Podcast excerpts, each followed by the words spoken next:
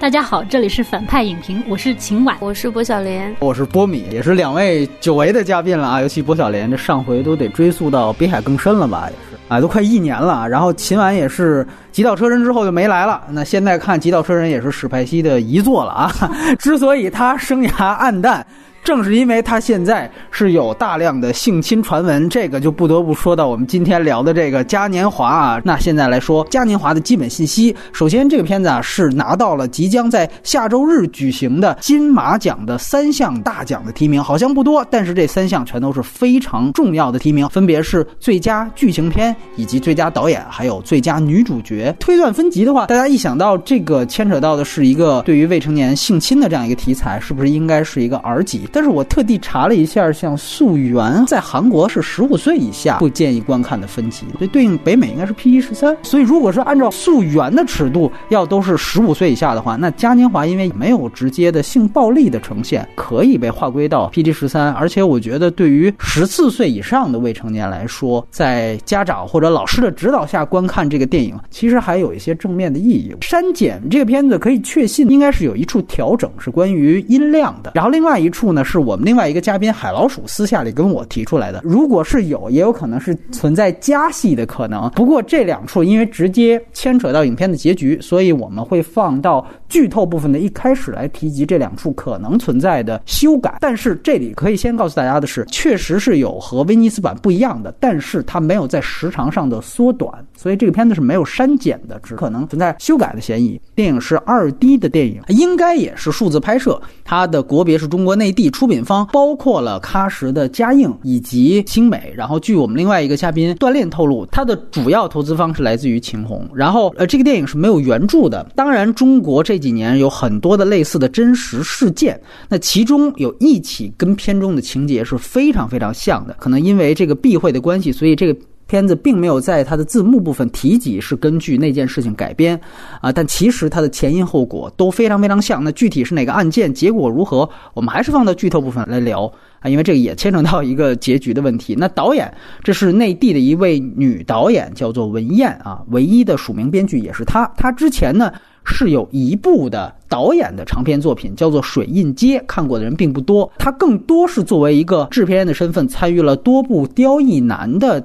电影，比如说包括了拿到金熊奖的《白日焰火》，那这个片子的大部分的主创也和《白日焰火》是一个班底啊。这也是我们这节目连续第三期聊女导演的电影了。如果要不是底特律资源出的晚的话，可能我们下一周还会聊女导演的电影啊。这个月是女性导演之月，主演方面这里就提及了零三年出生的这个小演员文琪，也是她拿到了今年金马女主角的提名。然后她还凭借另外一部《血观音》提名了金。今年的金马的女配，这俨然是一颗新星升起的感觉啊！当然，本片还有另外一个非常重要的小演员，更小一些的，叫做周美君。相对有名的是几个成年的演员，包括在《相爱相亲》里也有演出的耿乐，然后还有演律师的史可，以及演小主角母亲的刘薇薇。那么摄影，哎，这里要特别说一下，很多人呢都说这个片子的摄影师是达内兄弟的御用摄影师，这里其实有个概念混淆，因为我们知道摄影师。是它其实确切的翻译应该叫做摄影指导，也就是英文 title 里面的 DP 或者是 cinematography。而在摄影指导下面可能会有一些技术工种。那么这部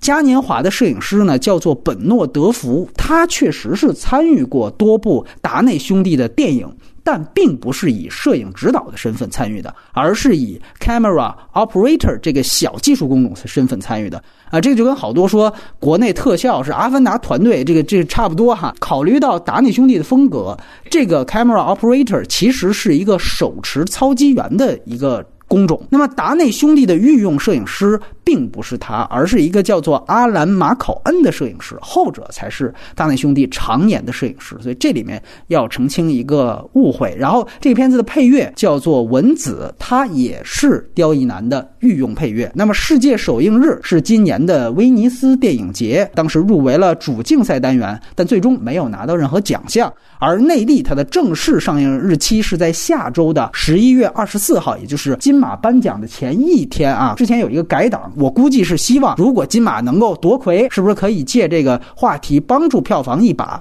那么当然，这个电影在十一月十七号啊，包括这之前就已经全国大面积点映了。我听说很多我们的听友知道我们要提前聊这个节目，都已经在几天前就把这个电影给看了。那成本方面，片方的一位朋友告诉我，这片子大约是一千万人民币的成本，但是他说也有可能不准确，毕竟像 M D B 上也都会写成本的时候写估算。但如果是这个成本，我觉得其实它还是有希望来回本的。一旦它成为一个话题，其实像三四千万的票房也不是遥不可及的一个数字吧。所以这个就是嘉年华的所有的影片信息。那接下来两位嘉宾，我先打一个分数，不小莲先，可能会给他八点五分吧。就刚看完没几天，然后还有一些情感冲击的这个情况下打的一个分数。我再我再给自己找补，推荐观看的人群应该是全民都要看吧。特别是如果你家里有一个女儿的话，更应该去看如何来保护你自己的女儿。或者教他一些自我防卫的一些东西。起码来，我应该也会给八分嘛，因为当时是在威尼斯看的。嗯，威尼斯因为在一个竞赛单元的这么一个观影的过程当中，这个片子属于是我一开始看就被带进去的那种，观感来说肯定就知道是不会差，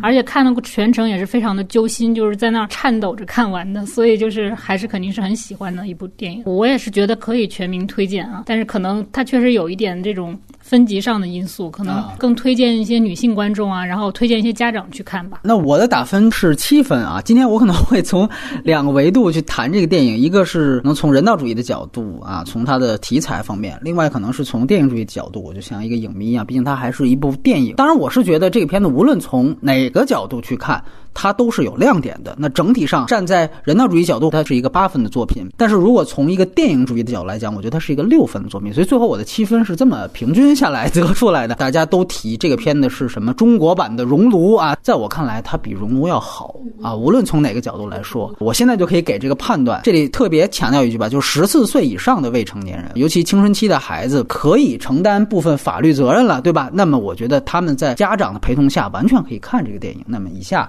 我们就要剧透了，因为这个片子再强调一遍，我们是在上映之前来聊，大家还是先看，然后再听我们的评论。那剧透部分呢，第一件事儿，可能先跟秦晚先聊一下之前海老鼠提出的这个修改疑案。首先，这里面确实是有一个可以确定的一个小的调整，就是在威尼斯版最后那段广播。这我真的就要剧透了。那段广播其实声音是没有那么大，是是这样对吧？哎，那也就是说，在威尼斯版某种程度上它是作为一个背景音来存在，但是在内地版它基本上就是一个结局的交代。这个是一个可能在音量上的一个小的修改。那当然它就不牵扯时长。那另外一个呢是海老鼠，因为他可能是两个版为数不多都看过的人，我们可以回想一下，最后小女孩就是周美君演的这个角色，她是在医院被第二次体检，然后她当时是泪流满面。这个时候，影片是接了一个她往窗外看去，然后下一个就是一个空镜头，那窗户是打开的，然后大风刮进来。我们想想，如果这个镜头停在这儿，这个其实是有一个暗示，就是小女孩可能跳楼了。但是呢。这个内地版后来周美君的角色是又出现了，就是他跟耿乐一起，他爸看大门了嘛，在那门外在扫树叶。海老鼠认为扫树叶那个镜头，他好像在威尼斯版并没有看到过。我不知道秦晚的印象是怎么样，回答不了你，我好像忘。你忘了是吧？对，所以现在这个就是成为了一个悬案。其实我当时看的时候，我没有觉得他要自杀。我们也不是一个确凿的一个说法，因为我本来这期瞪着海老鼠来，他说他去香港，是不是怕对峙什么的，就把这。事儿给推了，因为如果没有后面那段戏，关于这个小主角的最后的结局，确实就有了一个开放性的结局，它就不是一个封闭性结局。比如，但因为大家都讨论说溯源可能最后是不是一个开放性结局，可能小女孩最后还是自杀了。如果带着那个视角去看嘉年华的这个结局，确实如果没有最后扫地的戏。你最后的镜头落在一个窗户大开的一个空镜头上，好像是有这个暗示的意义在，是不是有点太看不起导演了？他其实这是一个荡妇羞辱的结局啊！他最后形成的并不是一个指向这个小女孩自杀，而是把一个封闭性结局变成一个。多异性结局，大概的情况就是这样。我不知道有没有人问过导演，但是哪怕是导演，在现在这个宣传当口，因为我们原来遇到过《白日焰火》那个事情，这个都是有可能的。所以，总之这是一个悬案，那就聊一聊这片子亮点吧。小莲先来，我给他总结出来的大概三四点亮点吧。首先，它整体呈现出来的这种克制、冷静，是让人非常的喜欢的。基基本上没有那种特别爆发啊、特别狗血的那些部分，即便有，也是持续时间特别短，没有直接展示。第二个就是他这两个女孩的形象塑造的，两个小女孩没有对手戏，但是由他们两个牵扯起来的整个电影的这个这个张力，就把这个漩涡给搅动起来的这种力量，还是让人觉得很很震撼的。然后是两个小演员的表演，也展现了导演他的调教演员的功力。这个在很多采访里面，文彦自己也也讲了，他应该是对于他对两个演员的调教这个事情很得意的，因为他会很详细的讲，就教他们怎么演啊，或者是让他们如何入戏。然后还有就是配乐，我看了一下，就是是这个配乐也是《白日烟火》的配乐，对吧？但《白日烟火》的配乐对我来说，我没有特别深刻的印象，就是整体觉得哎还不错。然后这个它前面所有的场景里面的配乐也是让人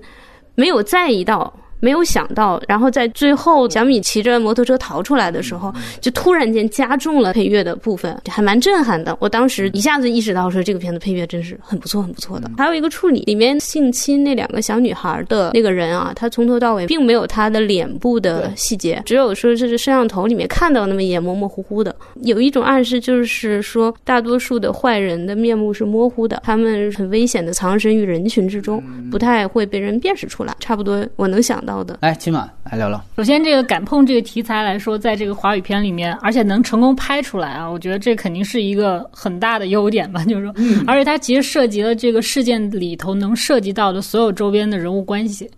就是这个方面，他处理的很好。然后另一方面，就是他有女性导演的一种态度，他把那个男权社会的一些各个方面，就是有一个鲜明的展现。而且还有一个很巧妙的是，他不光是讲这个性侵的女孩她这一边的事儿，他选了小米这样一个角色是作为一个试点，他是一个相当于一个目击证人的故事，他不是说只放在一个性侵女孩这个角度。所以说，他反映的这个社会问题，整个是超过这个性侵事件本身的，是一个很大的一。一个底层女性生存的一个主题，可能是给它拔高的一个部分。我觉得说到点儿上，就像刚才我们说的，从人道主义的角度，或者从社会题材角度，确实这个片子的题材本身就是一个加分项，它很重要，而且其实很勇敢。那刚才其实我们也提到了，这个片子它其实是真的有一个非常相似的原型的。这个原型的其实就是二零一三年五月份发生在海南的万宁校长带小学生开房一案。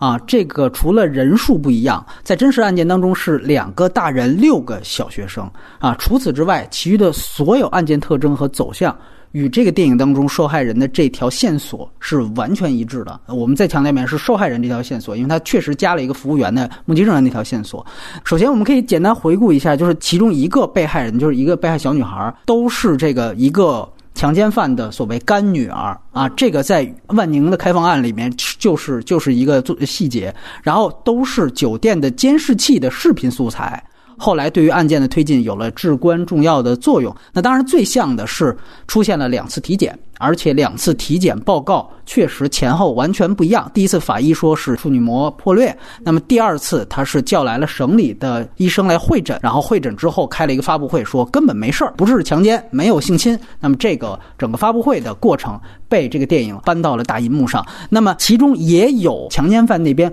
托人希望和解的这样的一个事情出现，只是说他的托人的角色不一样，这里面变成了另外一个受害者的父母。但是在原案里面呢，其实是因为他是小学校长嘛，他找的是他底下的老师去向希望进行和解。只是有一点不一样，在这里面确实可能改动，就是在现实生活当中，那六个小学生的父母从始至终对于和解都是拒绝态度啊。这个还真的不是说感觉好像底层屁民就一见钱眼开，在那个案件当中，起码不是啊。那么当然，这里面还有一个至关重要的角色，就是他其实里面一直都有一个几乎是主动的。而且是义务的为受害小学生家属奔走相告的一位律师，而且就是女律师，非常著名的人权律师王宇女士。那么她其实也就是本片有史可扮演的那个角色的原型啊。所以到此为止，基本上这个都是万宁小学生开房事件的一个翻版。大家有机会可以去网上了解一下那个事情，监控的视频都是可以找得到。当然没有房间里的啊，这个也跟电影里面一样，没有房间里的。但是楼道里的，包括电梯里面的这些和影片展示的都是一样的。你可以看到校长一行进入到了小学生的房间，但是电影里边没说的是，就是真实案件呢，由于是两个强奸犯，其中一个是校长，那么另外一个呢，其实是原来当地房管局的一个政府官员。说白了，这其实是一次非常典型的性贿赂啊！但后来说有由于有这个法医说没有性侵的这样一个事儿，所以一开始当地的警方定性是叫留。宿幼女，这个也当时啊引起了一个极大的争议。我们说到最后，那个事儿最后也判了，一个判了十三年，一个判了十一年半。因为它中间发生了一件事情，所以导致了案件的大逆转。这个电影确实没有提及，也没有办法提及，就是著名的女权人士叶海燕，她发起了一个行为艺术的接力，就像那个冰桶挑战一样，是校长开房找我啊，先是在学校门口条幅，后来又在网上接力。这个事情后来是经过艾未未在网上跟着接力了一下，所以。导致了整个事件震惊中外啊，直接在全球就等于产生了一个国际上的恶劣影响了啊。等于这个事情使得这个案件后来突然大逆转了。那么这个判决后来还经历了一次这个法院的管辖权的置换，一开始是市一级的法院，那所以就才有什么都没有性侵什么的。后来转到了海南省一级的法院，那么这个最后才是给判罚啊。当然，另外一个事情，天然也没法提及，就是我们也都知道。很快的，像叶海燕也好，包括王宇女士也好，这些维权人士，反正因为其他原因啊，都恰巧全都被刑拘呀、被逮捕啊、被电视认罪啊，那绝对不是打击报复。当然这些。都是电影没有提及的。那么现实里面，顺便提一句，那个度假村叫做大洲岛度假山庄啊。文琪演的这个服务员的，如果你现在搜那个事件的监控录像，里面有前台，他们对峙的前台录像，衣服都一样。所以这个片子可以看见，它基本上就是力求还原当时的那个情景。所以严格来说，这些电影确实是有事件原型的。但如果主创采访在采访的时候没有承认，我也非常理解，尤其在当下这个当口。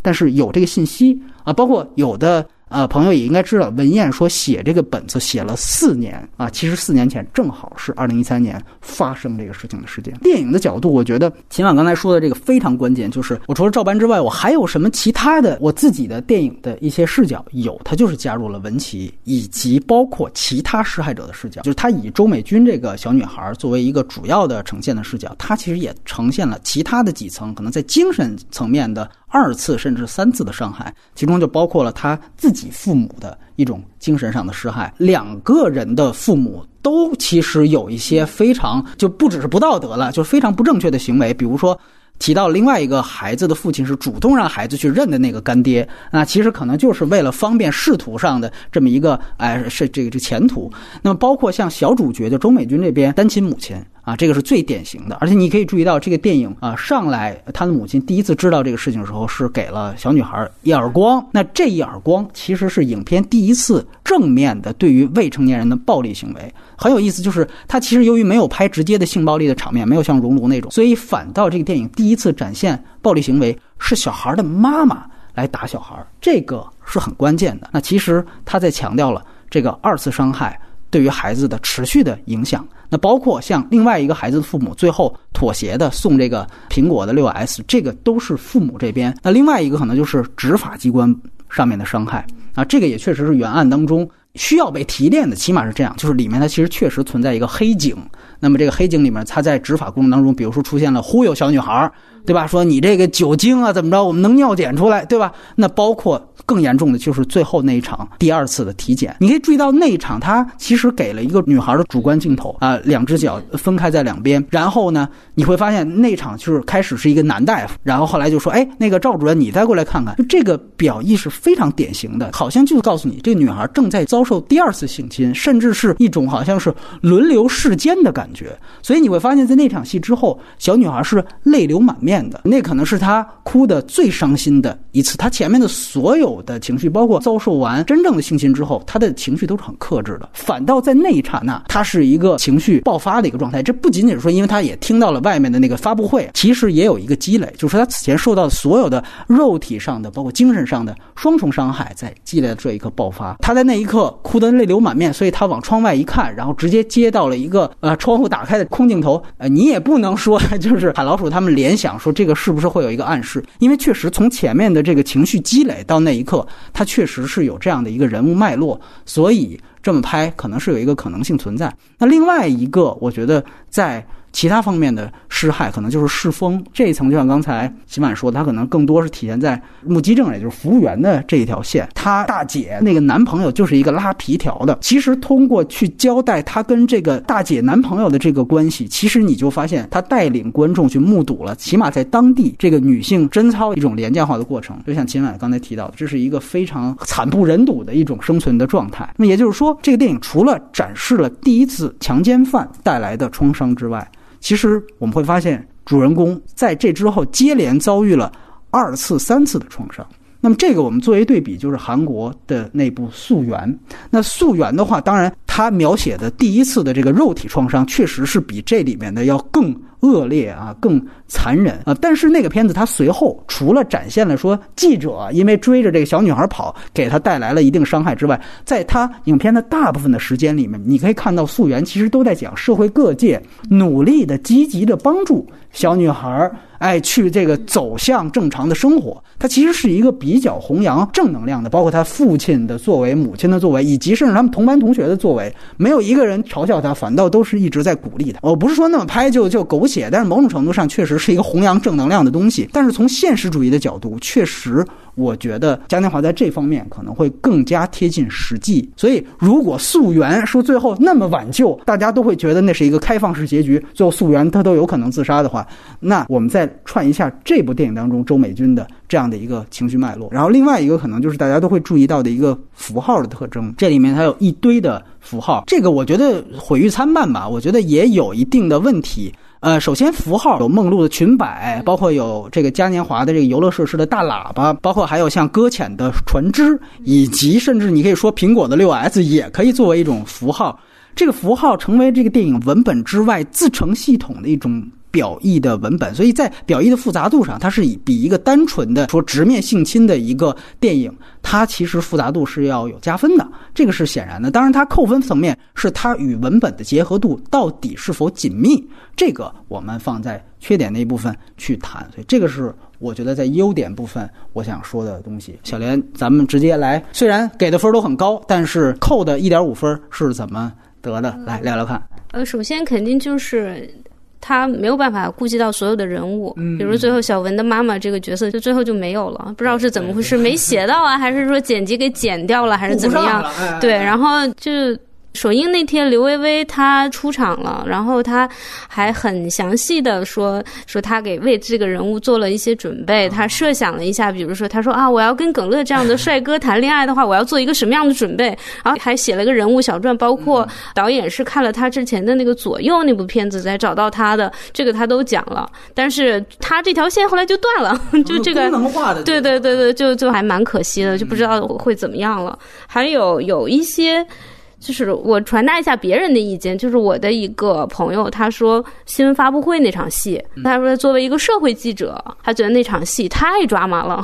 他说不可能有这种新闻发布会嘛，他说这种场景是不太可能出现的，不知道是导演是怎么想的，还是？但是刚才你又说，确实是有这样一场，是吧？那可能就是因为这个发布会，比如说他设置在医院的那个走廊里啊，然后这个长椅啊，然后这个包括一些现场的细节什么，让这个记者觉得不适了。他是怀疑我一旦宣布结果就立刻自己宣布结束，他觉得这个是不可能，比较假的，是吧？也没有了。当时看的时候我没有觉得有什么假，因为毕竟也有下面有记者一直在举手，就是说想提问、想提问的。我觉得还好。另外还有一个，我觉得比较不能说缺失，可能是不是这个电影中主要想展现出来的，就是文琪她的角色是十六岁吧？对，她她的设定是十六岁，但其实十六七岁的女孩子对于性的观念应该已经有了，但是片子里没有。就除了他一开始，他不是拍了梦露的那个裙摆嘛，内裤的那个就很具体的那个照片了。其实除了那个之后，他对于这个女孩的性意识的这个挖掘，可能会就我会希望再多看一点。比如说，他对于那两个小女孩。除了那个律师跟他讲说，你一个月工资六百块钱，他们开房开七百，心里不平衡。但是如果以这个来判断这个女孩她不去报案或者不去怎么样的，太单薄了。他自己对于女生，或者对于这个年龄、对于性、对于成人的，他应该有他自己的认识，他又应该有自己的看法。但是我在这个电影里可能就没有看到，如果有可能会更好一点。那毕竟像那个欧荣的那个片子《花容月貌》，十七岁哇，十七岁就可以了。对，还是有这方面的。这个是不是国内根本就没有办法拍？就是我帮导演找补一下，这个可能正好是一个国内就是属于性教育的缺失吧。可能十五六岁的女孩，她就是不如国外的那些同龄人，她在这个方面，她就是她没有机会去接触，也没有人跟她去一个系统的说什么什么。然后她可能有一些感觉，但是她没有，就可能像你说的这么强烈的啊。但是我是觉得，可能她那大姐是不是应该会多多少少跟她说一下，包括对吧？对，但是她她陪他去那个做手术的时候的回来的。那一段其实是可以有的挖的。对他，其实，在那个护士跟他大姐在那儿介绍的时候，他是在旁边看好多宣传单。你可以注意到，这个镜头不是给着那边，是跟着这个女主角走的。对，来，今晚。我觉得那个就是他那个刘薇薇那个角色，就是后面没有了，这个是一个很明显的，就是基本上大家都提出来，属于人物上不够完整一个表现。当然，他刚刚说的那个开发布会那段，就是我当时看的时候也不舒服。虽然我不是社会记者，我不是跑这一线的，我其实看到那个段落也是觉得处理的有点太糙了，而且是有点过于戏剧化。因为他等于说看完发布会完了以后，然后立马就结束了，结束了，然后耿乐就就开始叫骂，这个这是一个非常戏剧化的一个处理。然后就我觉得反而。应该处理的再冷酷一点，就是比如说这边检查完了，完了以后下一场戏到另外一个地方，然后开发布会，很冷酷的把这件事情讲出来，它也是 OK 的。整个电影我看下来，就是在电影化来说是很舒服的，就是这一块儿也是我唯一不舒服的一个地方。我觉得他，我觉得可能是因为他对于媒体这方面其实他不是特别了解的，嗯，带来的。然后另一个也不能算缺点吧，就是说他的在艺术风格上面，就是导演本人的这种风格化上面，可能他不是特别突出吧，只能是这么说啊。那感觉你们俩这个缺点出奇的一致啊。我对于他结尾的广播还是有一个挺大的减分，因为我觉得这是从任何角度来说都过不去的一个点。首先，你讲的是他结尾的广播，基本上是一个颠倒乾坤了。是一个大反转的戏份，完全通过一个广播的戏份说出来，然后等于就是一切就全都该判的判，该抓的抓。在案件这方面，我们不说人物，案件这方面是一个光明结局，或是一个正面的结局、正向结局。但说句实话，你在那场戏之前，其实是正好就是刚才提到的医院发布会那场戏，是所有的人物包括事件被推到了一个啊，我们用下个月要上映的一个电影是推到了一个至暗时刻，这个绝对是最黑暗的一个点。就是小女孩在那一刹那是绝望的，这个案件在这一刹那前面有一点点希望，说我们终于拿到这个视频了，但是警察黑警根本不采信，我就生的能把白的说成黑的，然后在文琪这一条线也终于说好像想通了，要去卖自己的这个出业权，所以所有的人物都走到了一至暗时刻，在这一刹那突然用一个广播把所有事情全部解决了，这个在我看来，他完全空了一个第三幕。就是你要不然你就截止到这儿，我们把广播忽略掉，那这个电影它就到这儿，它就就是一个这个样子。对，有一个过不了审的问题。那另外一个就是，如果你要把这个广播，我们必须还是要把这个结局提上来，那么你这第三幕等于没拍。对吧？你这等于是中间其实是一个后半部熔炉的戏份，全都没拍。这个，我们把这个片子带到一个公路片或者说动作片试试，在所有的人物弧光在第三幕大转折之前被反派打得很惨，这个时候第四幕的解决是靠一个广播的话，或者靠一个字幕的话，这大家会觉得哦怎么会这样？它确实也影响了批判力度。当然，这个确实有现实的问题，我们先把过审这个问题放下，就是说从影片本身来讲，它的批判。你就像《熔炉》，我觉得它通篇狗血的问题是特别特别强的。但是我觉得它就有一个点，可能最终是让它导致熔炉法案最终在韩国的现实当中推出来，就是它最后的结局就是一个什么事儿都没解决，就是好人全死，坏人逍遥。所以这个是从一个社会的角度来说，所有观众出来之后马上就会向政府施压。你这个既然是真实改编的，那么这些人全部得重判。那最后真的就重判了。大家如果总是来说那句话啊，就是说这个别的国家有改变国家的电影，我们只有改变电影国家的话，那。可能一个需要改变国家的电影，可能必须得在结局的力度上保持一定的锋利。所以在这个程度上，确实从电影的角度来讲，从批判的角度来讲，都是一个折扣。当然，这里面又不得不提的一个我们中国特色的国情，像博小莲刚才提到的，就是说这个是有一个过审的问题。那这里有一个特别巧合的一个片子，可能来做一个例子，就是这一届 First，我们之前在马后炮也聊过的一部电影，叫做《笨鸟》。那部电影呢，讲的也是少女，也有这个未成年人的性行为，甚至也有暗示被轮奸的这样的一个情况。那个也是一个女导演拍的，而且她就是她自己的亲身经历。那个片子呢，被一个主管部门的高层领导点名是怒批，其实就是森局了，说是大概是精神遗毒啊，这个就是坚决不能过审。但是那个片子的结局最后就是非常狠。啊，它里面也牵扯到了，他是跟派出所所长儿子。那最后他的结局就是要多绝望有多绝望，要多消极有多消极。还是可以看到，某一天是从资源的方面，就像那我们看熔炉、看溯源，我们也从来都不是说在电影院去看的。对对对，也都是下的资源。啊，所以还是那句话，就是说这个可能是两条路径嘛。毕竟中国电影从来都是，包括甚至。文彦他应该清楚，他带的是第六代，第六代就是从地下电影走出来的。还是我说的那句话，本世纪目前为止最好的两部华语电影《颐和园》和《鬼子来了》都是地下电影。你只有一个所谓的宁为玉碎不为瓦全，可能你在影史上留下来的，或者你给影迷的冲击会更强。所以这个确实是有一个路径选择的问题。而且从电影的角度来讲，这个却是结局的问题。从另一个角度来讲，两位刚才提到发布会那场戏。我觉得这个和他选用的整个的手法是有非常大的关系的。这个片子啊，它通篇是手持啊，因为本身达内兄弟他也是手持摄影。但是我们可以注意到一个细节，就是其实手持摄影它只有动起来才有形成风格。你如果截屏拉片的话，基本上也没什么构图可讲，它就是毁构图的。所以它不可能像摆拍一样去做构图，摆拍这里边不是一个这个贬义词，而是一个中性词。落实到发布会那场戏，当时耿乐发现啊，你们居然是这样，然后他就骂街，然后一堆警察冲上去就围住他。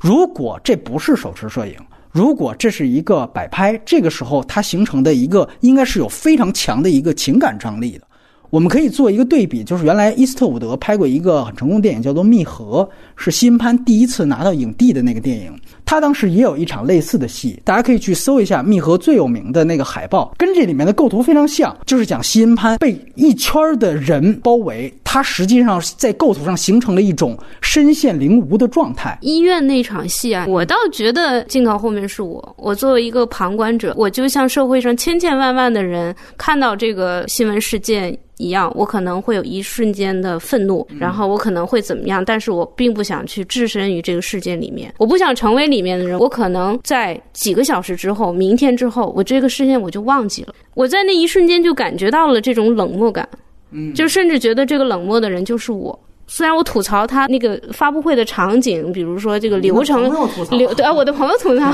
流程有点假或者怎么样，但当时我没有出戏的，我是在这个里面的。反正这个镜头对于我来说，在我眼里看，它不是毫无意义的，也不是一个错误的镜头。对，关乎于你的视角跳出这场戏去看他全片，是不是他要传递希望观众还是更多去关注耿乐这个家庭？如果说我们认同或者说认为导演有这样的意思的话，那么显然《神秘河》的那样的拍法。他更让大家带入新潘的那个角色，在当时，我当时就为了自己的冷漠而我自我谴责了一下，所以也不是说一定要说像刚才那个就小潘的那个那个镜头那样的一个构图很严整。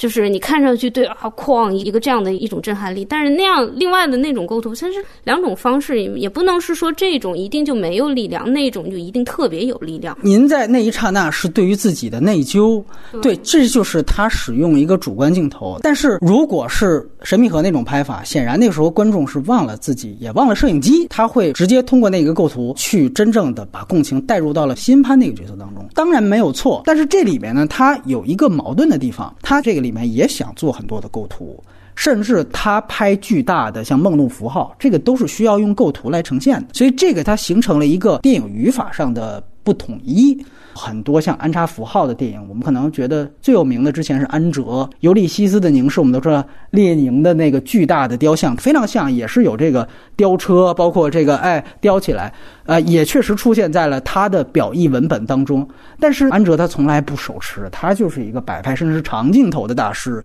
所以在那样一刹那，你的这个符号的感觉是更有力量的。那达内也没问题，但是达内从来不插符号。你包括这里面，我不知道两位还记不记得有一场是母女的对话，就是刘薇薇说她女儿，你看你那样儿。那场戏呢，她用了一个镜子构图，对吧？她舍弃了正反打，刘薇薇是出现在镜子里面，就这个就是典型的，她就把两种语法结合在一起。这一般是摆拍的电影用这种构图，但你手持的话，你用镜子，它那个镜子里面是虚焦的，这个是两种语法的不统一。所以我觉得，如果就拿它的符号来看的话，如果他想更强调这个点，那我们再回去去看达内作品，他从来不说弄个镜子啊，或者怎么样，他从来不搞这些，他就是非常直接的推人物的脸的特写，甚至是大特写，我把所有镜头就像堆在这个演员的脸上，跟这个片子最像的是罗塞塔嘛，就是也是小女孩为主线的。啊，你可以看到操机员啊，就是他的这个说德福这位摄影师。从另外一方面，刚才小莲也提到了配乐，我觉得也是一样，就是你可以看到最后他那个配乐单拿出来非常震撼。最后再一次出现了梦露的那个躺倒的，对，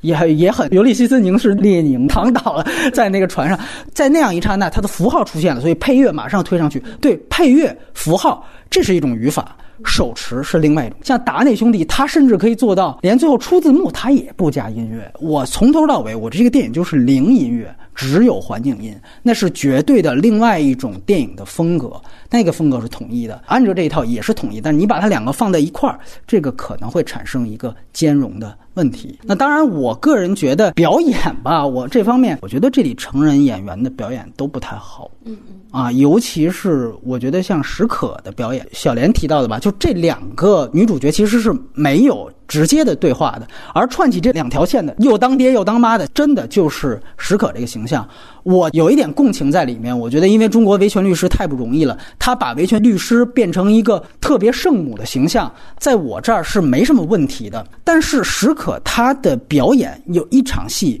就是你记得他。呃，给钱让那个谁去带他去看看那个房间。他们在房间里面，史可在那儿推理呀，就开始推理，就说你是不可能看的。然后这时候他说了一句话，就那意思就是说，你确实是知道当时那个男的送啤酒的时候他不在这个房间，因为你后边看见了。再好像要逼这个文琪说实话，他说完这段话，他又给了一个眼神的动作。就这些东西，在我看来是比较刻意的。这是一个典型的城市化的表演，是电视剧式的表演。他那个角色，我觉得在功能上，在那场戏所有的台词到了那儿就已经很棒了。我很喜欢那个角色的一个设计，是他之前就是说那小女孩说要一百，他给五十，这个是律师，不是说这是展现这个人物他抠门，或者说他也不容易，这不是这个意思，这是一个律师技巧。就是说放长线，而且告诉你，就是说不是你给多少钱我就给你多少钱，要不然的话你肯定越来越狮子大开口，我后边线索问不出来了。我告诉你，这里面其实是有一个博弈在，所以我觉得他人物设计已经足够好，你在表演上不用太过分的再过。但是史可的很多表演，尤其这里给我感觉他跟文琪对戏的时候，他居然是让我觉得尴尬的那一个。这个我觉得是跟他可能后来演了大量的电视剧和城市化的表演。是有挺大关系的，包括耿乐，可能在我们相爱相亲那期里面，当时浮游提到说，觉得耿乐，你看在《嘉年华》里就比在这里面要强得多，在这相爱相亲表演那什么呀？但是，但是我觉得他这两部戏都不咋地。对你想想看，咱们这么说哈，当然我这好像有奖项论了，但是我们平心而论。相爱相亲跟嘉年华都是这届金马大热，耿乐俩片子都演了，他一个提名也没拿，人家文琪一人拿俩提，就这个确实你会看到他跟史可是感觉是上一辈的表演方法放到这个戏里边，尤其这里再强调他和这一部电影主要突出的形式就是手持摄影的这种极其现实主义的摄影风格。特别不搭。你如果像一个纪录片一样，您的表演停留在电视剧，这东西看着可能更不自然。文琪之所以好，他在这里面，他恰巧是一个特别自然的状态啊，所以这个我觉得还真的是，如果也许我们换一个手法，哎，也许这俩角色看的就没那么怪。其实刘薇薇也有点儿，啊，尤其是那说。呃，什么就是剪自己女孩头发之前又扔衣服什么的，特别像是这个电视剧里边吵架的时候就巅峰状态的所有女人的那种状态，嗯，演的有点刻板。但是我特别认同，就是他刘会长没出现这个，我觉得确实起码没有明确出现这个，我觉得是他设计上、导演上的一个挺好的地方。嗯，是不是因为女演员们真的就是太要美了？比如刘薇薇在这里面，她其实是一个，我知道她是个很挺漂亮的女演员，然后就她也需要展示她自己的美，或者是说她的职业道德要求她要美，但是你不能在所有的电影里都要美。然后石可已经。努力的，就是洗尽铅华或者怎么样了。但是从她的衣着，她的这种，比如穿着高跟鞋啊，还有她的那种，就从上到下的那个收拾出来的那个范儿，不像是一个在三线城市或者是说这种普通的维权律师的那个样子，就不太像。哪怕她很。朴实的把头发弯上去，然后加了一个夹子什么的，这个都显得就是特别的刻意。更不要说刘薇薇她的这个妆还是很浓，就是她确实是一个底层的爱美的女性，但是她的妆受挫，还是对对对，但是她的妆可不可以不要那么精致？嗯，就是底层女性的浓妆艳抹跟那种明星式的浓妆艳抹，它还区别是特别特别大的啊。所以我当时看的时候就觉得，啊，刘薇薇，嗯，怎么还是《风声》里面的那个样子呢？那你觉得是不是《暴雪将至》里边的那种底层女性可能要更？暴雪将至，江一燕她也不太行，她还不如像《白日烟火》那个桂纶镁，压根就没怎么呃没怎么化妆，然后后面又化上了妆，就是她不是有一化妆前后的这样的一个对比嘛？这样的。甚至都能把桂纶镁她不张嘴的话，能把她那个台湾味儿给去掉了。嗯，所以那个就处理的就好一点。甚至其他的这些这些太要美的女星啊，就不要来尝试去演这类片子，他们去搞都市片好了，去演电视剧好了嘛，对吧？嗯，就是你时刻你不能把自己演律师的这个表演间隔成为像这个妈妈呃不是离婚律师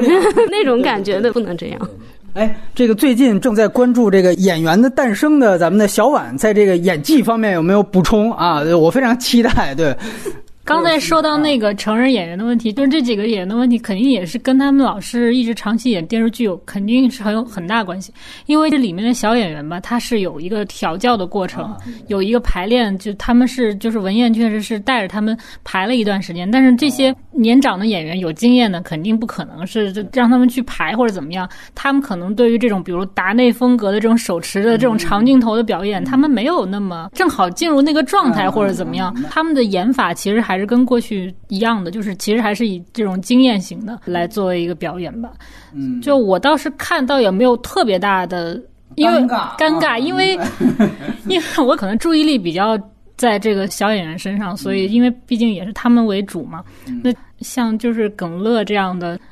就我还挺喜欢他的电影里，就是他演电影的，在他演的太少了。现在就是，所以他就是能以这种形象出现，我已经很满意了。就是说，对于他个人的话，然后像史可的话，我是先是觉得他不太适合这个角色，换一个别的演员可能更适合一点。因为我觉得史可他其实有一种有一点野性，或者有一点他形象上是这样，但是这个律师我觉得他应该是稍微有点精英思维的这么一个外在形象的这么一个，可能他在选的时候可能。不一定特别合适，所以才会可能他会觉得，好像怎么演都有点不对啊那种感觉。因为我觉得是不是文彦想加一个，就是感觉。这两个女孩，一个是根本就没有父母文琪，然后另外一个是这个母亲是那个样子，所以某种程度上，他觉得好像这是一种母权的一种补充，所以她可能是不是从这方面去加？包括你看她的表演里面，尤其你注意到后来文琪说给家人打电话，其实就是给她打电话，完了她就像妈妈一样，对，帮她扶上病床什么的，就那些动作，你也感觉好像确实让她演出一个母亲的样子。感觉这个可能人设上他是有这方面的想法，但是确实他跟人权律师的状态可能很难兼容在一起，或者应该找到一个更好的调和方式。我不知道是不是这样。就像刘薇薇这个角色，就像你们刚刚说，她可能比如说她的妆还是比较接近女明星那种。我觉得小莲说的，对对对，对我可能我的想法可能是。他没有太多时间给你刻画这个人物的这个时间没有，所以你可能这个女性一出场就得让大家知道她可能是个不太负责任的母亲，她就是一个花枝招展的，对花枝招展的有点乱的这么一个母亲形象就，直接就出来，然后你立马就能找到这个点，然后她接下来去发展，对她其实确实没有太多戏份嘛，所以就是可能包括这几个家长的人物的设置，他只能是。就像耿乐一出场，他可能就是一个穿着背心儿，一看就是那样的一个底层的一个男性，也不太负责任，就是一眼就可以看到，就是那么一个状态，所以他就会导致一些问题。明白了，就是他没在这个角色下多少功夫，对吧？人家还是把这个精力去放在了小演员身上，对。然后另外一个就是我想问二位，就是你像周美君是叫周美君吗？啊，对。哎，那个小演员呢？呃，他的表演怎么样？文琪感觉好像也已经受到了这个奖项的认可啊，或者各方面，觉得那个小演员的表演是一个什么状态？我那天听胶片说，就觉得他。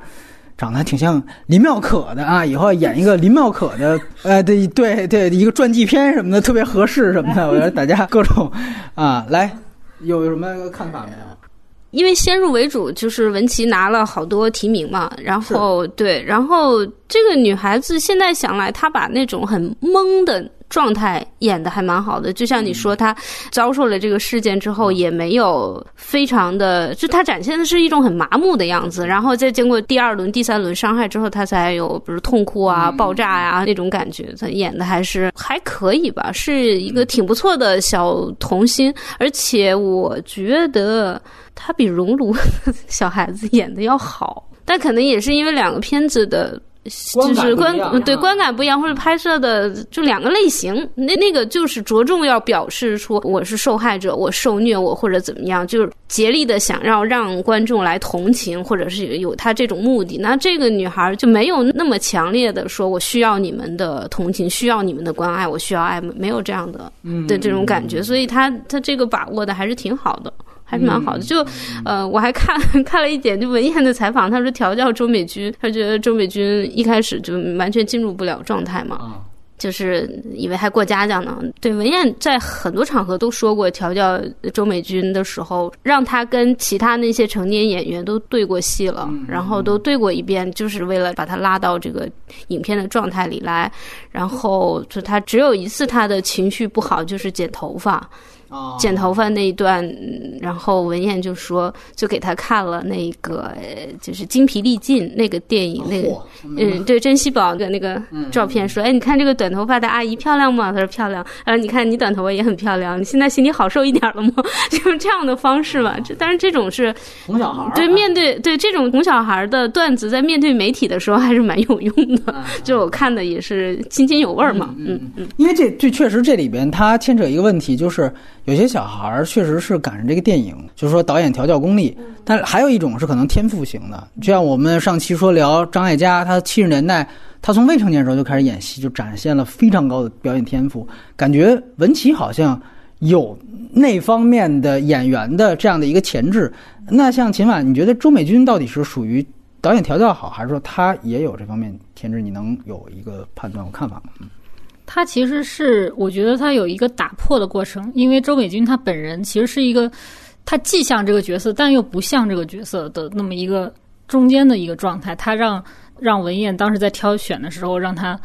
印象特别深，就是属于周美君已经走了，然后又给人叫回来，就是说还是觉得想要她啊，就是他属于就我们去问他问题什么，你可以感觉到这小姑娘自我意识是很强的，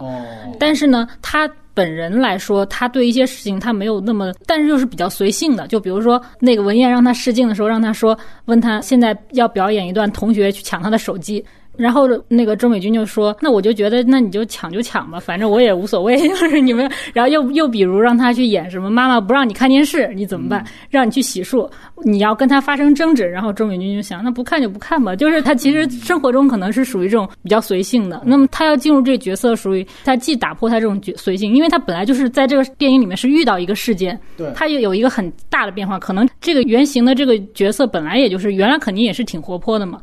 在那个里面，他等遇到这个事件以后，他进入了一个事件当中，所以他在他调教，包括进入这个角色，他有一种打破，然后再加上他自我意识又比较强，他在这个打破当中，他又坚持他自己这有一根主主心在那里，所以我觉得这是一个他的调教的一个成功之处吧。嗯，当然他肯定本身还是有天赋的，就是你一个小姑娘，她有没有演戏的，你主要就看她的眼睛，她眼睛里面有没有东西。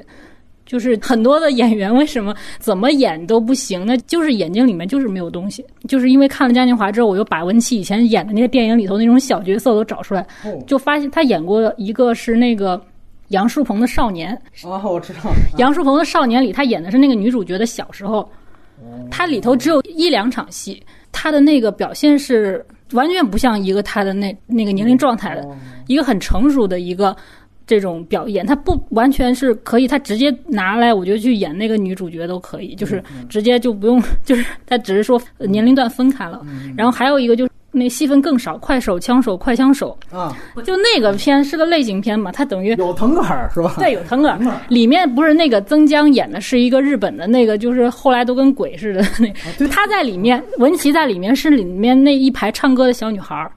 他就是一个一排里头那眼神一出来，然后他就是特别突出，一看就快要哭了。然后那个曾江就把他挑出来，就是去把他给弄到里面，就把头砍下来，等于那个系在上面。就是这是一个很重口味的情节，就他演的是这种戏，他在里面完全就是他就一两两场戏，一场戏他就是在一个地下的那个墓室里头，他就一个很惊悚的看到一个东西要过来了，就那一个镜头，你就会看出这小姑娘就就是会演戏。到这个嘉年华，我觉得。这个小女孩为什么会觉得她非常有前途？因为她等于经过两种训练，她之前演过一些电视剧，她一些很传统的这种进入一些这种剧组，然后到了这个嘉年华里面，她是一个手持，全部都是长镜头，她等于又进了一种新的表演状态，所以她两种其实都拿下来了，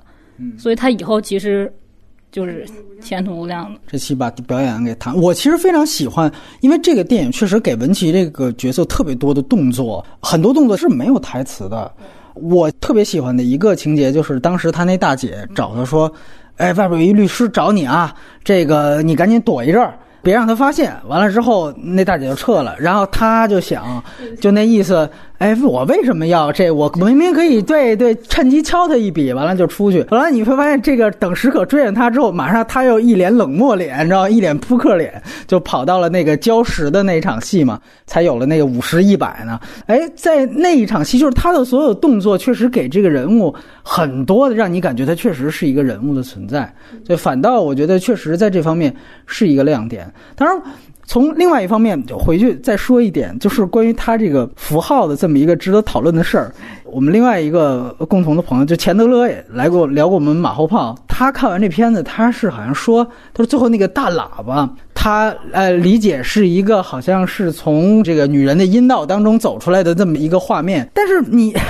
首先确实你不能说大家过度解读，甚至为什么我觉得海老鼠也有情可原，原因就是在于。你前面那个梦露裙摆，你给出的性暗示是非常明显的。你后面这个大喇叭什么意思呢？就大家确实啊会往这方面去想梦露这个事儿啊，我们再去深聊一下，感觉。她好像是成为了一个小女孩，她性懵懂，对于这个事情不太清楚的，呃，一个就是寄托的一个符号。再从另外一方面，你又感觉好像这个雕像是小女孩的的一个化身。包括后来这个随着这个影片一步步的走向黑暗，这脚上逐渐被贴上各种小广告，对吧？其实最明显的一个表意就是最后周美君整个这个人物几乎情绪崩溃的那场戏，就哭戏，刚刚被这个第二次体检之后，马上他衔接的就是梦露被男工。人去肢解的那一场戏，而且最后文琪她穿的这身衣服，对白裙子，她的英文名字就是啊，天使也穿白色，对吧？大概这意思。所以你感觉确实就是梦露的样子。梦露就是从小被父亲性侵，然后她就是逃出家门，然后去当演员。哎，对。然后她，后来她在拍戏的时候还遭遇了，对对对。所以她就是被认为是那种天使与荡妇的结合体啊，这样的一个指向嘛。就是因为她又纯洁，她又有色情意味。就是说她自己是一个天使魔鬼的混合体。但这俩小女孩，她明明是不能这么去。她讲的不是说他直接就对照两个小女孩。我刚刚也说，他其实讲的是整个底层女性的一个生存状况。它里面也不止有两个小女孩的角色嘛。对，就是因为梦露怎么说，她其实一方面是刚才说的那个天使与性感的共存，但是她其实一方面是男人眼中的就是一种性感女性的一个象征。啊，物化女性的标签标签。就其实呃，文燕采访时候说，她问自己的女性朋友。呃，你觉得梦露对你来说意味着什么？标准的答案说很性感啊，什么什么。有一个朋友说，呃，梦露就代表了除了爱以外的一切。然后他对这个答案就很触动。当时他已经写了一半成型了，然后他把这个东西放进去，而且当时正好有另外一件事情，是一个地方好像是梦露的雕像被拆了，然后，然后所以他就正好把这件事情结合进去了。反正我觉得，其实梦露她就是一个女性图腾吧。一方面，她是男性物化的这么一个象征。然后物化女性的象征，男性物化女性的一个象征。另外就是在那郑伟军那边，他是有一场戏是他离家出走以后是睡在了那个雕像之下，也就是说等于他身心受到摧残之后栖息的这么一个位置，其实就是有一些映照吧。然后当然这里面说了整个底层的女性就不同的状况，包括文琪的她那个另外一个服务员的那个姐姐，等于那个人等于就不停的在出卖自己的身体嘛，她已经是沦为这样的，而到最后的时候，小米也是。在险些要沦为妓女的时候，他觉醒出逃，然后就是追着梦露而去。其实每一个这个相关的点都跟他的这个身体摧残有关系，然后又跟梦露结合到一起。其实这些是有映照的。对你提到了关于他这个最后觉醒出逃，对那个也挺关键，就是他那一段的动机到底来源于哪儿？真正有改变的还是那个广播，这个让你一下子会觉得。是不是也是一个刻意？因为他除了说黑警该抓的抓啊，该判的判之外，他还说了一个 一个什么少年儿童市委领导高度重视，组织了六一的少年儿童关怀，类似于这么一段特别大长段的一段官腔。然后就新闻联播体，好像说完这一段，文琪一下子就出逃，就这个确实让我当时想了半天，他这个动作逻辑关系。我觉得事事情发展到这个地步，然后他接下来的出逃是个顺理成章的事情。那他就不该去。在我看来，他可能是在有犹豫，或者是这，你知道，有的时候你的行为跟你的想法跟你的语言，这三者可能都不是在同一个位置上。就是你想到什么，你做到什么，然后你说了些什么，他可能都是错位的。比如说身不由己的就去了，或者是他想不到要靠什么为生，他唯一的就他能抓住的就是那个皮条客嘛，然后他就去了。去了之后，然后就是在这个过程中，他肯定是心里在挣扎，在犹豫，在想或者在怎么样，然后。突然出现了一个契机，就让他走了。这个是个很，这个没有什么，不是因为很简单，这个角色他之前所有的动作都是有逻辑的。包括你像刚才没有没有，你不要这么理性的去看。不，真的是这样。你包括像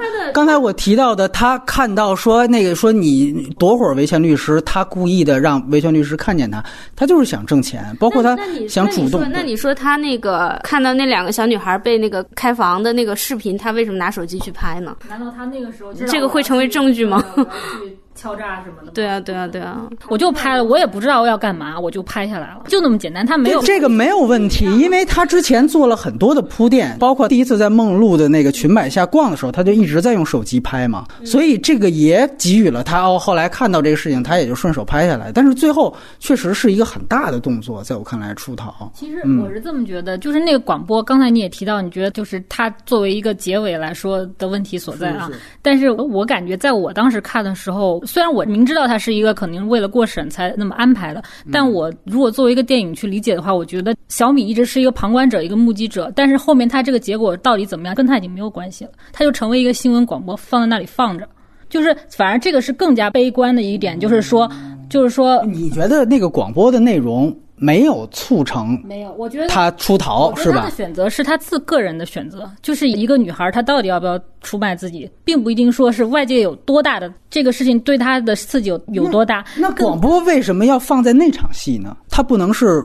刘薇薇或者是耿乐，他们作为这个受害者家属听到了这个广播。这个就是一个多义性的理解嘛。我刚刚刚只说了我的理解，就是说我看这一段，我是觉得这件事情已经跟他没有关系了。更悲哀的是这件事情这么大，但是他也是其中的目击者之一。但是这个社会没有什么改变，他的路也没有什么改变，整个事情也没有太大改变。他其实是有这么一个意味在那里面，所以其实他听这个并不是一个刺激他最后做选择的一个唯一的一个指向的一个，可能是有一部分原因，但是不是唯一的一个原因。导火索也不一定是导火索。我觉得他最终的，因为他中间其实遇到很多事，这个角色不是说他没有受到这个暴力的袭击，他也是相当于也被侵犯过了，而且那一段是。有一定那个有暗示性，有可能啊，有一定暗示性的，你也不知道他是倒是把他拖到那边去到底怎么了，所以他给了很多这种多义性的，你可以去理解他到底是因为什么原因，所以最后他的这种选择是多方面去影响，都是有可能发生的，他没有给你一个确切这个情节给你。我的意思就是说，如果他最后这场戏是因为他听到了广播让他有出逃的话，那这个广播它变得这个所谓正能量和这个主旋律性。就更强了。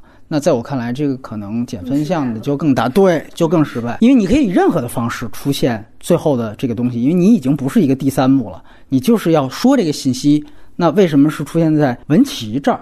而不是说其他人，就后面也没有别人的戏份了，就耿乐嘛，耿乐跟小女孩不是钟美君在那扫地吗？就小女孩那扫地，你再放那个一新闻更不合适了，你不觉得吗？不是，你完全可以再安排另外一场戏啊！他开了一个房，他坐这儿要接客，他。为什么要打开广播呢？他为什么要打开电视呢？要较这个真儿的话，那其实这个都是有可以完全是，比如说战胜恐惧啊，或者是战胜害羞啊，或者是如果有人进来，可以通过这个来缓和一下气氛，这是有很多种解释的。可能就是在这个等待的过程中，突突然产生了，说我他妈的不干了，我要走，老子就是要逃出这种生活，就马上就走了。你们倾向于认为最后是一场叙事效率的问题，就是我没时间再拍另外一场戏来说广播的问题，所以。我我把这两场戏合在一起，但是我又要告诉观众哦，这是两个意思啊，它并没有形成这个因果关系。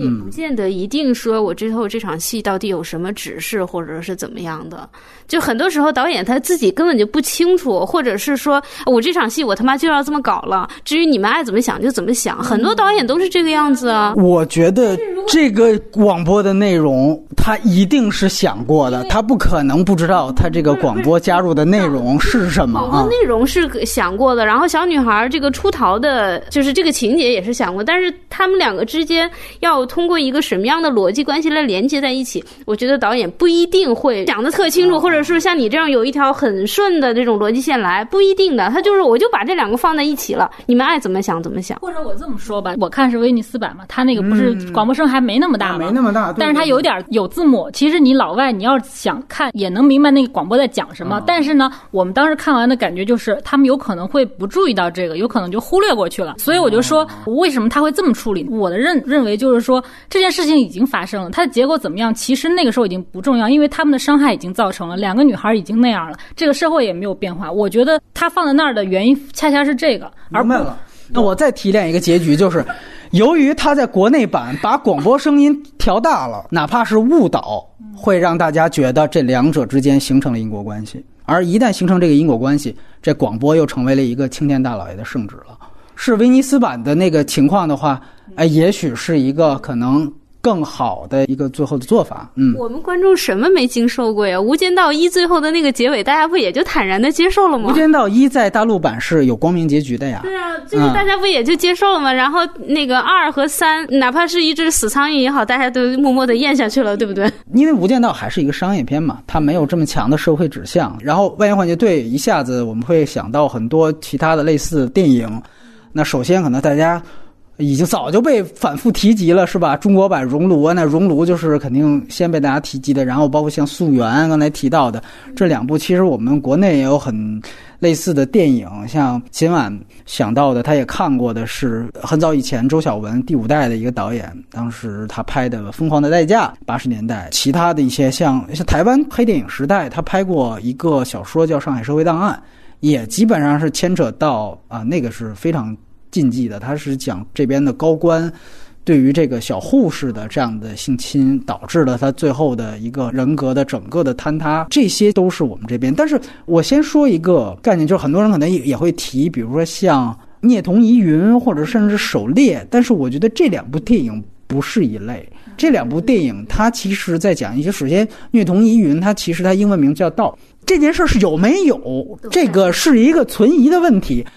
狩猎就更明显，他这事儿就没有，那没有你们，所以这两个电影，它某种程度上，它是这些我们要说的电影的一种，也不能说反面，但它确实是另外一个维度反向。他在说，比如说道德大棒这件事情，道德大棒是一个双刃剑嘛，他在说负面的那一面，他讨论的是那个事情，所以。有的做盘点一下子，什么电影都往里就堆啊，就十大什么这种必看性侵这种疑云和不良教育也塞进来了，真是震惊。对对对，不良教育这个我觉得还是要分分类，包括像房间，有人说其实房间你仔细想，它不是，它里边是带一女儿，但是他的那个性侵行为是对于对对对是，而且其实房间的讨论重点也不是在。那个事儿，他是在逃出来之后，那个母亲对于他自己孩子，仍然就受害者也是施害者。他说的其实也是，就是可能更小众的一层表意。我们这么说，可能更那什么。虐童依云和房间说的表意都是相对小众的，所以这回我们局限在，或者说我们就针对在像熔炉还有素颜，包括我这边可能会提一部去年的一部也是被我们这边禁掉的一部纪录片，叫做《海南之后》，啊，说的就是流氓宴的这个事情。两位可以先聊一聊这个。对于熔炉和溯源的看法吧，尤其我这次来的时候还发现，哎，小莲正在。是几刷这个熔炉啊？初刷，我我承认我是初刷熔炉，因为这个熔炉被大家提及太多了，尤其最后的那个那个被截屏的那几句话，真是被各大营销号已经用烂了。然后越用烂了，再加上我对于孔刘同学的一向观感不佳，我就抗拒看这个片子。但是因为今天要讲，所以我就看了一下。果不出我所料，他的每一步发展，每一步向下的这种手法，或者是这个故事延伸，没有跳出我的认知范围。校长很邪恶，孩子们很可怜。孔佑很不会表演，但是最后的结局大家也知道了，不怕也不怕剧透，就是，呃，受害者那个男孩子就自杀了，对，同归于尽，应该这么说，同归于尽了。然后这个事情也没有什么改变，但是真正的改变是在现实中，比如通过熔炉法案，然后这个。孔同学一下子就变成了一个维权男神，或者是说这个在他的公益事业对公益事业 有有加权，然后就算是他作为演员的他的人设的一个重要的对重要的组成部分，就变成了他的与有容焉的这么一个东西了。所以我是同意。之前波米说的嘉年华其实要比熔炉要好，嗯，就是它很克制、很冷静，没有那么多的煽情或者怎么样。但是我们也必须要清楚，就是嘉年华对于中国社会的改变不可能做对，不是不可能那么大，是根本不可能。国情不同，国情又又回到了另另外一句金句嘛，就别的国家有改变国家的电影，我没有改变电影国家。呃，对熔炉，然后呃，秦晚怎么看？先说这电影，对我们一步一步来。熔炉其实就是一个韩国的这种类型片的一个很典型的，然后它其实就是等于做到了它应该做到的那些事情啊，要要煽情，然后要把这个事件给描述出来，而且是直观的这种感同身受这种恶劣的行径，然后最终他们给了一个这种。悲剧的结局，然后让大家就是去。当然，他的在类型片的这种表现上，他的这个节奏感也好，他的那个表演也好，但就是小朋友的表演，还有这个反派的表演也好，确实他确实还是就是还是好的。但是你要是跟嘉年华比，其实我也同意是嘉年华会更好一点，我也会觉得他会更现实一些，更像一个。身边可能会发生的这样的一个故事，但我觉得这样类比也不是特别公平嘛。毕竟就是你看这个确实国情也不一样。其实你谈到这种外延题材，我觉得更多的还是会提到就是咱们不敢拍这个问题。我们没有这个机会来拍的话，你去做一个比较，其实也并不公平。就是你对谁不公平啊？你觉得对我们不不公平？对我们不公平。然后你要去评论的时候也不公平嘛。就是说，你对创作者也不公平。就是其实你会发现，其实国外这种关于性侵啊、暴力啊，然后未成年的这种题材已经很多了。像我们可能难得拍一个嘉年华出来，我们都就是肯定得聊聊呗。对，就是就是当宝贝一样那种。嗯，就国外的那种题材，其实有的就是他如果处理的更好、更高级的话，已经都已经超越事件本身了嘛。有的他可能就做成类型片了。就是做成这种像像熔炉这样的，那有一些可能人文属性强一点，他会探讨社会问题啊，比如说聚焦，他可能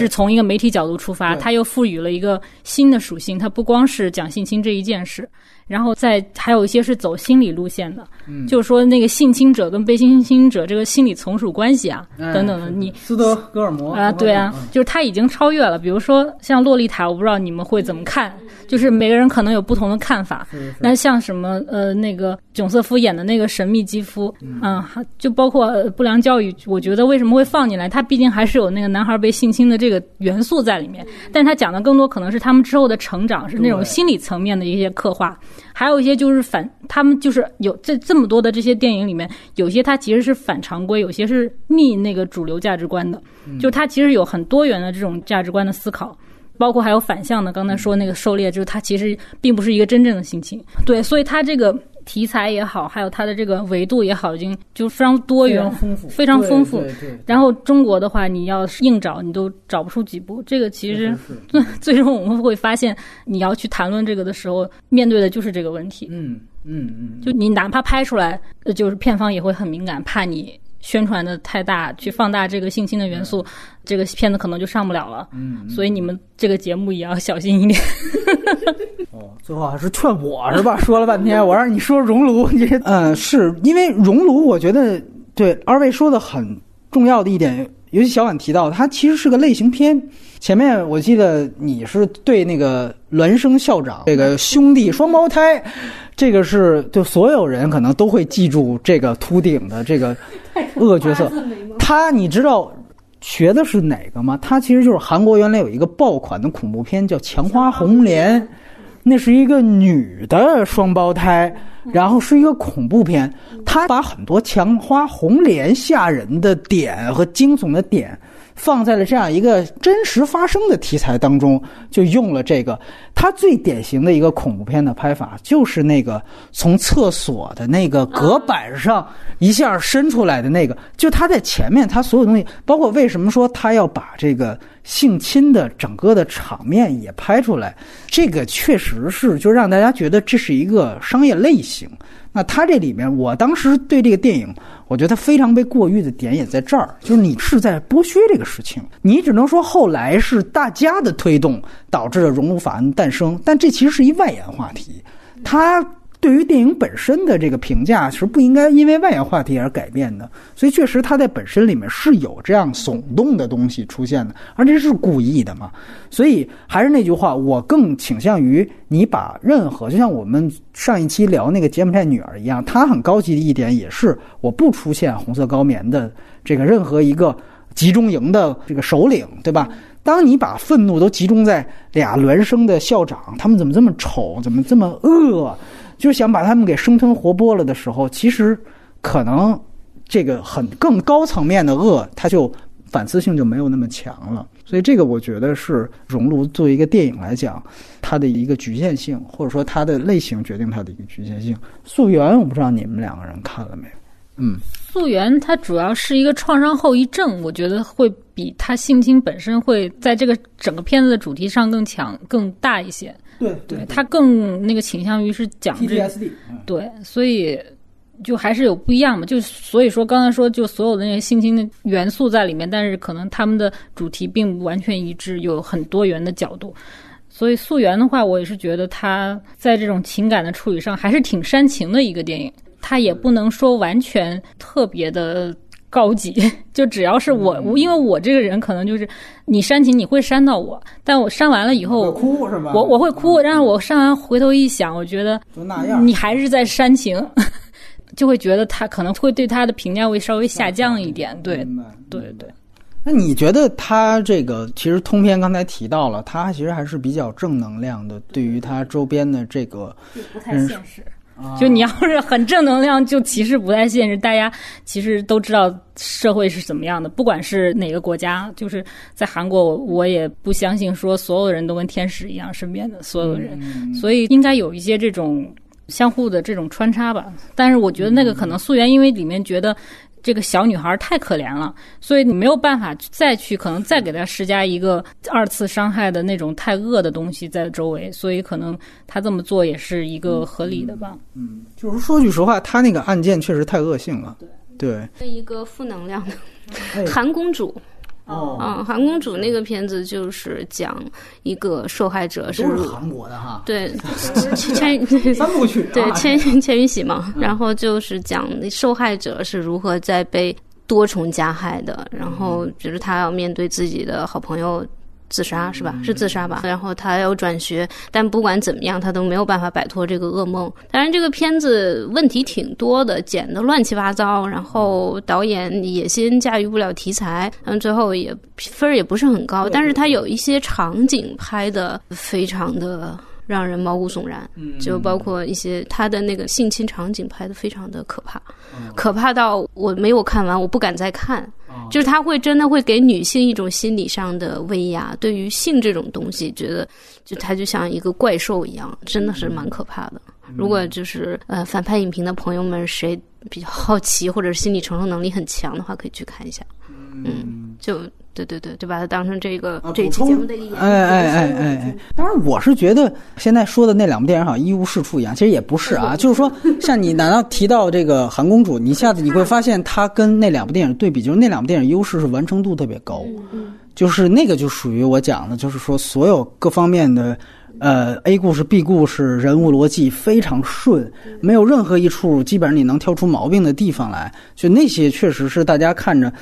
哎，就看完之后。因为你的感情是没有任何会让你有卡顿的地方，因为任何一个呃逻辑错误或者说动作错误，可能会导致一批观众就留在那儿了。哎，就哎这个情节是怎么回事儿，我就不去想你后边传递。但是你像他能够所有赢得大众的一个超高口碑狂欢的片子，永远都肯定是完成度一顺而下的。所以这个可能也是就是不同的判别标准的一个东西。那两部电影，尤其是《溯源》，我觉得其实确实是可能做的要更好一些。然后，另外我想提的也是挺重要的。为什么我开场就说这个万宁小学生开房的这个事儿，也是因为就是有《海南之后》这样一个纪录片，它是去年年初一六年年初在圣丹斯进行了首映。他的这个导演也是一个，其实就是一个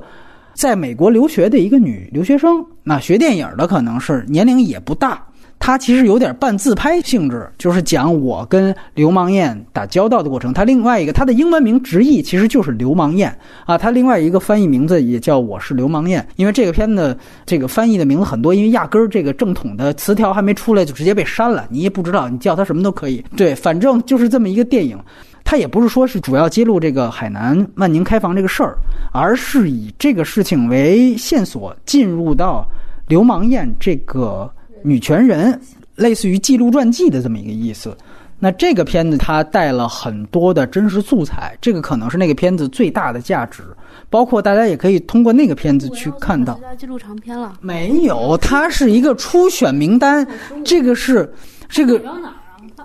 啊，没有代表记录长片是只要报名就行。对，初选三百多部啊。没有，他发的时候，我我当时就澄清了，就是因为我正好有一个朋友，就是好像他们的制片人，就我说你这个有点带节奏。当然，这个就就就是我就不不用在节目上说了。这个片子呢，它其实作为电影看是，尤其是作为纪录片看是有很大问题的，问题远远大于这个嘉年华廖化成分数能不能到六分是一个问题。但是它确实是有很多的一手的素材，尤其是关于现在真正在从事为这些。就所谓的像万宁这种很恶心的事件，在奔走相告的这些人，他们到底是一个什么样的生活状态？这个是。很重要的一个事儿，包括这里面它有很大的一些素材，就是讲王宇女士。那我如果你有机会去看这部电影的话，你可以发现为什么我在这挑史可的毛病，就是那个角色原型，包括律师的状态。他这里面有一幕，就是他主动给一个家长打电话，我们可以帮你，但是那边就说人家告诉我们了，这个不能跟其他人接触。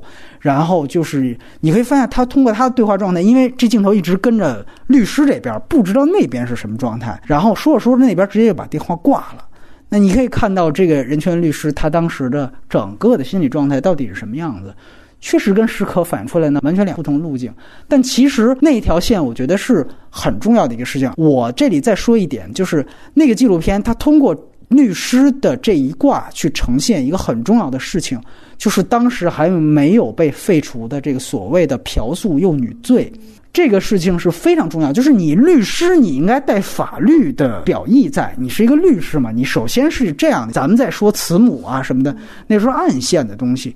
这些方面，我觉得这个电影有一点遗憾，因为当时。尤其我们刚才说，他第一次定性说的是嫖宿幼女，就是说只要我给了你钱，我这个算嫖娼，就不是强奸了。那这个，但是当时这些所有女权人士，包括像维权律师，最愤怒的一点，你这个罪开出来。这保护罪犯呢？说白了，你这就是保护罪犯。所以他一五年底经过了这么漫长的斗争，刑修九案才把这个嫖宿女罪给废除掉。但是在那之前，他们主要是在就这个事情在强调为什么这个里面有不合法的地方？嫖纵女罪这个事情，它重不重要？它很重要。我觉得更遗憾的是，那既然现在这个既然国家都废除了，那能不能提一下为什么还是不能拍？对，所以我觉得这些其实都成为像小莲刚才说的，为什么我还是爱之深责之切的一个原因所在。所以如果有机会，因为这个虽然它是生肉啊，人没有字幕组敢做，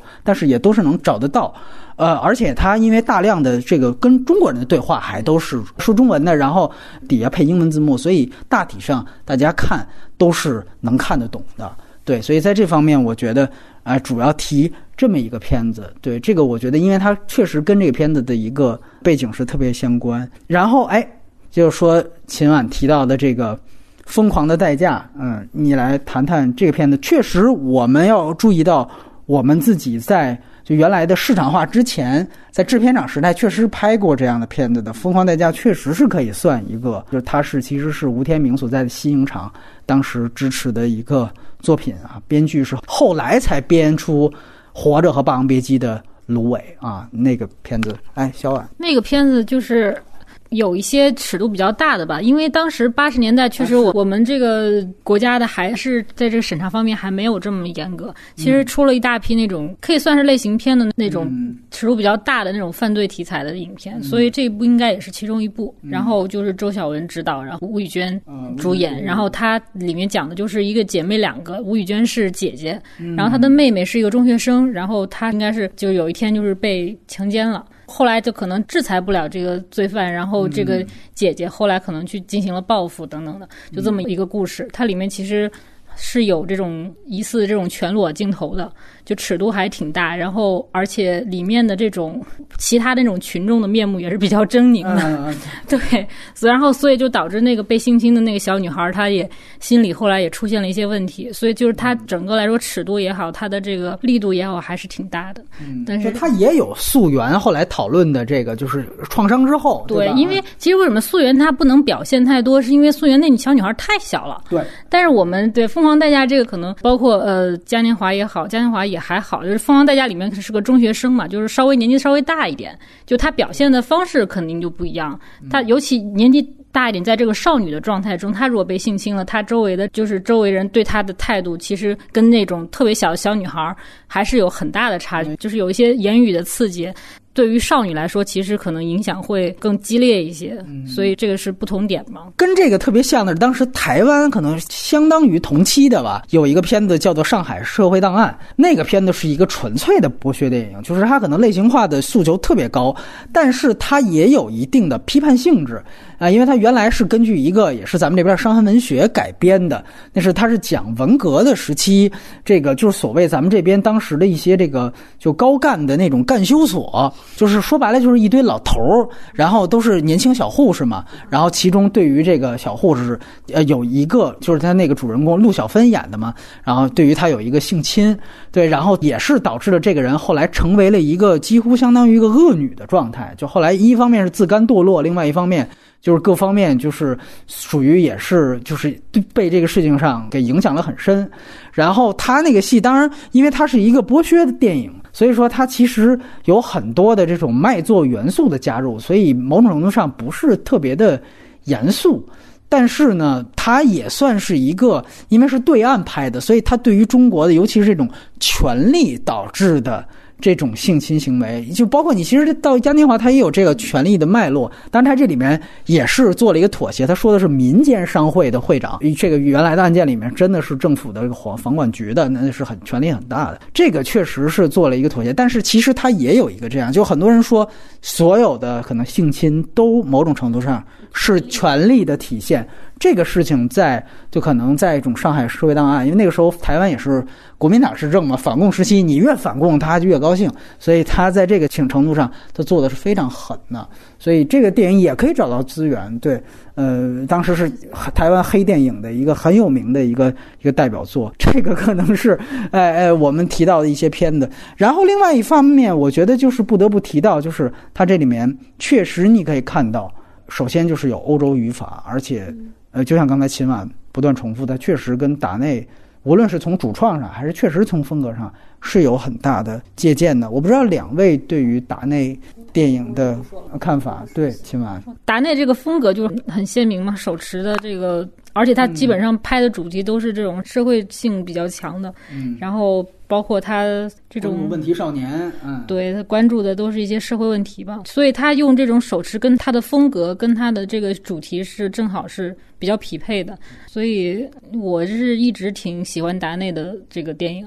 但是怎么说呢？达内的电影可能在某种程度上来说，它是一个这种文艺片观众或者说影迷的一个入门级的一个导演。你有没有发现嘉年华有几幕好像是在致敬罗塞塔？对，罗塞塔他有两幕嘛，一幕就是最后搬那个瓦斯罐，被他算计的那个男主角骑着摩托车在他周围转，然后那个摩托车巨大的噪音，在这个女主角就也是结尾嘛，在这儿环绕。你有没有发现，就是在这部电影当中，是文琪最后开始是打算去这个接受开房的这个事情的时候，他也是穿过了那个小痞子他们一圈摩托车的这个车阵，对，然后就那一段，然后那个摩托车的声音也是不断的在他周围转，那一段你感觉是很达内的东西，你甚至你可以觉得这个好像就是一种致敬的方式，对，然后包括你记得它里面出现了两三次，就是在海滩上面有那个便携式的小卖部。呃就是临时搭的那个，也是罗塞塔里面的那个，致敬了很多个这个罗塞塔。因为确实这个片子文琪这个女主角其实是有罗塞塔那个人物的一个设置的，她其实是有有自己主意的一个人，穷人家的孩子早当家那种感觉嘛。但是罗塞塔确实是可能她的事件性更弱，然后使得她这个人物反倒显得更强，就是她的每一步动作逻辑，包括是她最后她的那种纠结，你真的会为这个人物去。感动到，就这里，因为外延环节，顺便说，罗塞塔，我觉得他特别好的一点，就是他的达内的手持，我觉得在那部电影也是他一个登峰造极的一个东西，是在他所有的镜头全都是推女主角的大特写，唯独有一个段落不断重复的一个段落，它是离开女主角的镜头，就是女主角穿过一个。高速公路类的一个马路，就车开得非常快，然后他穿到那边，他去偷着去钓鱼。只有他每一次去穿过马路的时候，镜头不再跟着他走了，是停在了马路的对岸，然后就让你看着这个罗塞塔，看着。因为有时候我们影迷啊，你一旦说一个主人公穿马路的镜头，永远都会像最后会不会出现暴雪将至那种，嘎一大卡车出来，就这是所有电影都感觉有这种东西。达内他就戳你这个点，但是当然没有任何狗血段落，但是你永远在那个段落时候忽然为这个角色特别大的揪心，这个就是我提到的他这个手持摄影的极致所达到的一个特别好效果，就是他全片都贴女主角脸，到那一刻他离开。这个张力一下子就出来了，所以我觉得这是他风格统一的一个特别典型的东西。就在那一刻，你感觉确实他的所有的作者性和他的这个摄影风格联系在一起，我觉得是非常呃了不起的一个片子。他总是能把这种小的题材、小的人物，然后嗯。这其实做的很精炼，就是这一点就比很多呃想的很多很飞很多的那种 导演要强很多。其实就把一个风格，然后把一一个人物做到一个极致，就是所以这是他成功的一个地方。就像那个文彦，他当时拍嘉年华之前，他让文琪去看那个达内的电影，就一个就是《罗塞塔》，还有一个就是那个《单车少年》，都是那种跟着拍，都是都是跟着一个少年在那儿拍的这么一个方式，然后让他去。感受，然后让让他去一次试。不过我问文琪了，我一开始问他，我说他是不是让你看罗塞塔？文琪说什么罗塞塔？我导演导演任务没有完成。没有，他看了，但是他不知道这是哪个片儿。可见导演还是有意的，希望找那个人物状态，可能在这里面。肯定是有致敬跟借鉴的，就是他会让他专门去看罗塞塔。嗯，他其实就想拍一个像罗塞塔一样的女孩。单车少年是一个男孩，所以还可能稍微的远一些，包括半熟爸爸都是男孩视角。但是这里我又想到，你就可以看出啊，就是文彦。包括原来他是带着刁亦男作为制片人身份走三大电影节，对，你可以发现他做导演真的，包括其实刁亦男本人，他们都已经完全是欧洲语法了，就是无论是哪一套，完全就这个确实，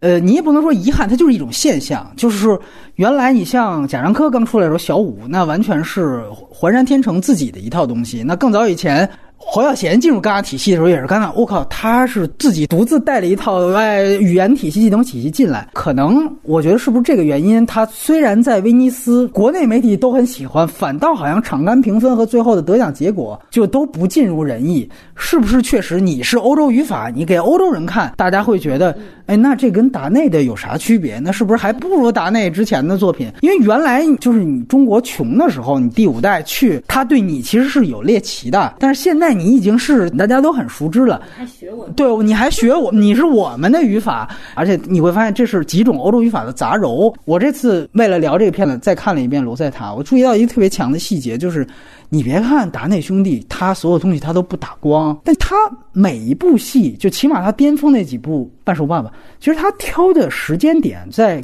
主角往外走的时候，基本上都是阴天。或者是清晨，就是他其实挺注意光线的，因为他当然他有的时候他会模糊，不让观众去在意到底这一天当中的什么时段，除了晚上这种挺关键的啊，其他的时候基本上他都是处在，当然这跟欧洲比利时和法语区那边气候有关系，就是阴天的状态，所以那个时候你不打光，整个人物还有光比还都挺合适的。尤其他以这样的一个手法，有但是有的时候呢，比如说我这里说的就是，有时候我们看到，哎呦，达内牛逼，我在中国也这么拍，然后我拍的可能是一个。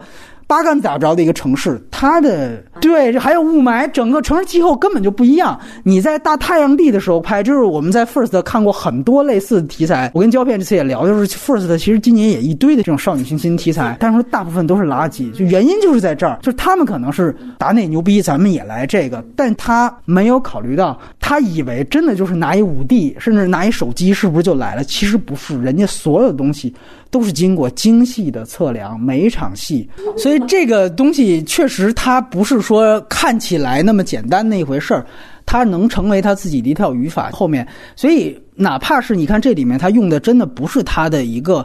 主要的摄影指导，只是他的一个掌镜师，你感觉其实在摄影上也都没有达内那么强。在我看来，对他有的时候人物面光的问题还是有。就是之前没有任何的背景介绍，就是不知道什么达内兄弟啊，不知道什么，只知道文琪是个那个什么。但是我看完感觉，作为一个土锤观众啊，我觉得很洋气，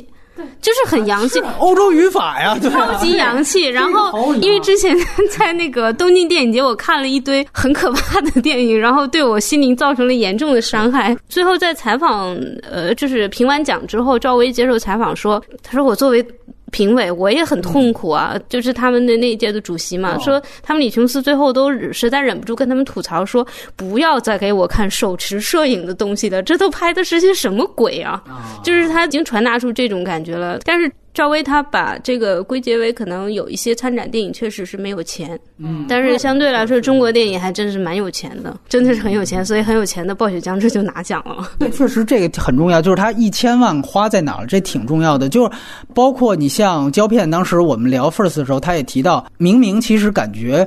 笨鸟那个可能。更不也不说更好，他一个是更绝望啊，另外一方面他更是导演亲身经历，他其实私人代入情感更强，但是他那个电影说不如这个嘉年华就是他糙。就是他这个语法方面，因为他确实就是没这么多钱，因为你这个一千万，它还是挺大的一个数字，对于这样题材的电影，所以有的时候确实这个就是一个特别大的一个遗憾。对，就像汤米·李洪斯的，我觉得他说的对，就是手持有的时候他不是风格，他就是没钱。然后另外一个，不知道两位看没看过，就是《再见瓦城》，就是海老鼠认为比肩孤岭街的那个片子，哎，